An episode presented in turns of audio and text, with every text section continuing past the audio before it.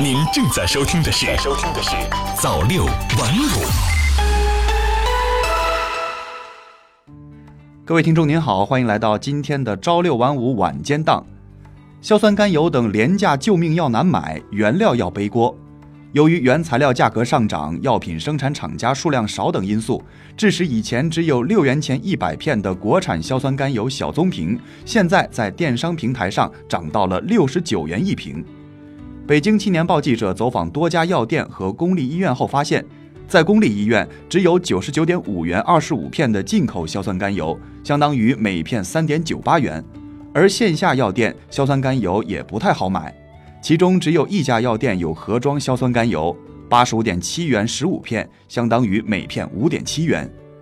据了解，硝酸甘油是治疗冠心病、心绞痛的速效药，可短时间快速缓解病情，是救命药。以前只有几元一瓶，被老百姓称为廉价药，现在却不好买了，这是为什么呢？有业内人士分析，主要是由于原料药价格上涨，原料药生产厂家数量减少。我国生产的原料药中，很多品种只有个别企业能正常生产，一些曾经获得生产文号的企业难以投入合格的生产条件，导致批文闲置。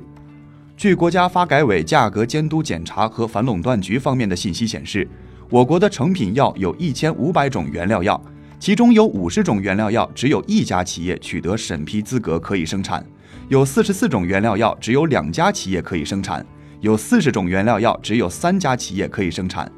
在考虑盈利空间小的情况，真正生产原料药的厂家数量可能更少，从而导致原料药供不应求的局面。如何解决廉价救命药难买这一困局呢？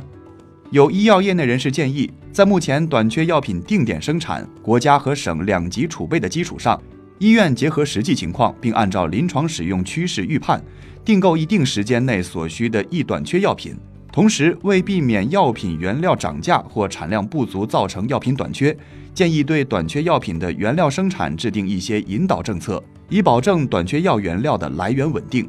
医药企业管理专家建议，应持续强化环保安全监管，倒逼原料药产业转型升级，提高原料药集约化生产水平，促使企业在调整产品结构、采用先进技术的过程中，走上近零排放和绿色生产的轨道。小蓝单车涨价会是共享单车的必经之路吗？近日，被滴滴托管的小蓝单车调整了计费规则。滴滴 App 内有关小蓝单车的计费规则显示，自三月二十一号起，小蓝单车起步价由三十分钟一元更改为十五分钟一元，每超过十五分钟加零点五元。在新的计费规则之下，一个小时的骑行费用是二点五元，而行业前三的摩拜、ofo 和哈罗单车均未超过两元。此次调价也让小蓝单车成为最昂贵的共享单车，而在这次调价引发关注之前，小蓝单车已经沉寂了许久。涨价难道是共享单车必经之路吗？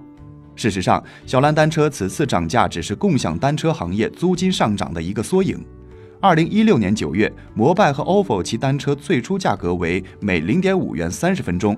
随着诸多其他车型的推出，包括小蓝单车在内的共享单车将价格调整至每元三十分钟。与此同时，曾经共享单车行业大规模的一元月卡等促销活动也逐步退场，月卡价格恢复到每月二十元。业内人士认为，随着共享单车竞争转向线下运维和用户体验的比拼，提价或许只是时间问题。因为无论是滴滴还是美团，都无法容忍单车业务的持续亏损。如果涨价，你还会选择骑共享单车吗？中英联合考古发现，海上丝路终点在唐代已延伸至西欧。英国杜伦大学二十八号向新华社证实，该校考古系与中国故宫博物院考古研究所的联合考古研究证明，海上丝绸之路终点早在唐代就已延伸至西欧，而非此前认为的晚至明代。这一重大发现将中欧陶瓷贸易起始时间向前推进了五百年。传统观点认为，唐代中国的海洋贸易主要集中在印度洋地区，唐代海上丝绸之路的终点在印度洋。过去五年，中英联合考古队整理了在西班牙萨拉戈萨、阿尔梅里亚和巴伦西亚等地出土的十余件中国唐代至宋代早期陶瓷器残片。考古研究初步表明，这些唐宋时期的陶瓷已随阿拉伯商人经印度洋与红海贸易到达地中海地区。杜伦大学考古系教授克里斯·杰拉德告诉新华社记者，新发现的中国早期外销瓷从物质文化角度证明，唐代中国与地中海地区就有丰富的文化与经济交流，这改变了我们以往认为中欧陶瓷贸易始于明代的传统观点。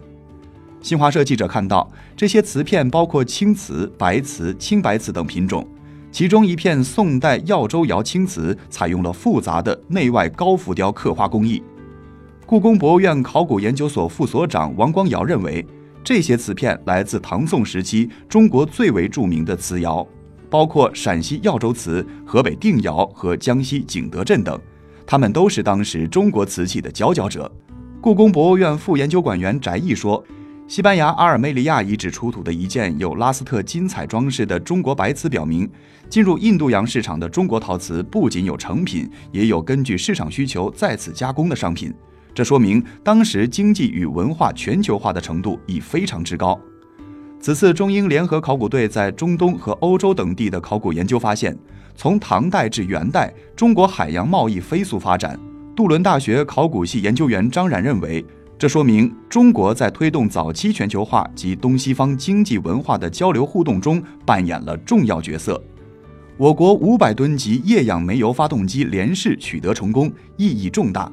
一秒钟完成一点六吨推进剂的高压输送，为后续重型运载火箭研制打下基础。近日，由中国航天科技集团有限公司六院研制的五百吨级液氧煤油发动机燃气发生器涡轮泵联动试验取得成功。标志着我国五百吨级重型运载火箭发动机关键技术攻关及方案深化论证达到预期目标。航天科技集团六院副院长李斌表示，此次实验为发动机涡轮泵、燃气发生器及配套组件的联动试验，验证了发生器涡轮泵组件方案的可行性，实现了关键阶段的平稳过渡，为进一步进行发动机整机试车等研制工作奠定了基础。据悉，此型发动机为我国正在研制的最大推力火箭发动机，对支撑后续大型空间活动、载人登月及深空探测具有重要意义。未来，该型发动机将应用于长征九号重型运载火箭上。目前，我国已经掌握了液氧煤油和液氧液氢发动机的各项关键技术，实现了长征五号、长征六号、长征七号新一代运载火箭成功首飞。新一代运载动力研发的新材料和新工艺，为重型运载火箭发动机研制奠定了基础。进一步研制更大推力液氧煤油发动机和液氧液氢发动机，将满足未来重大航天活动的需求，提升我国进入空间的能力。好了，今天的新闻就是这些，我们明天再见。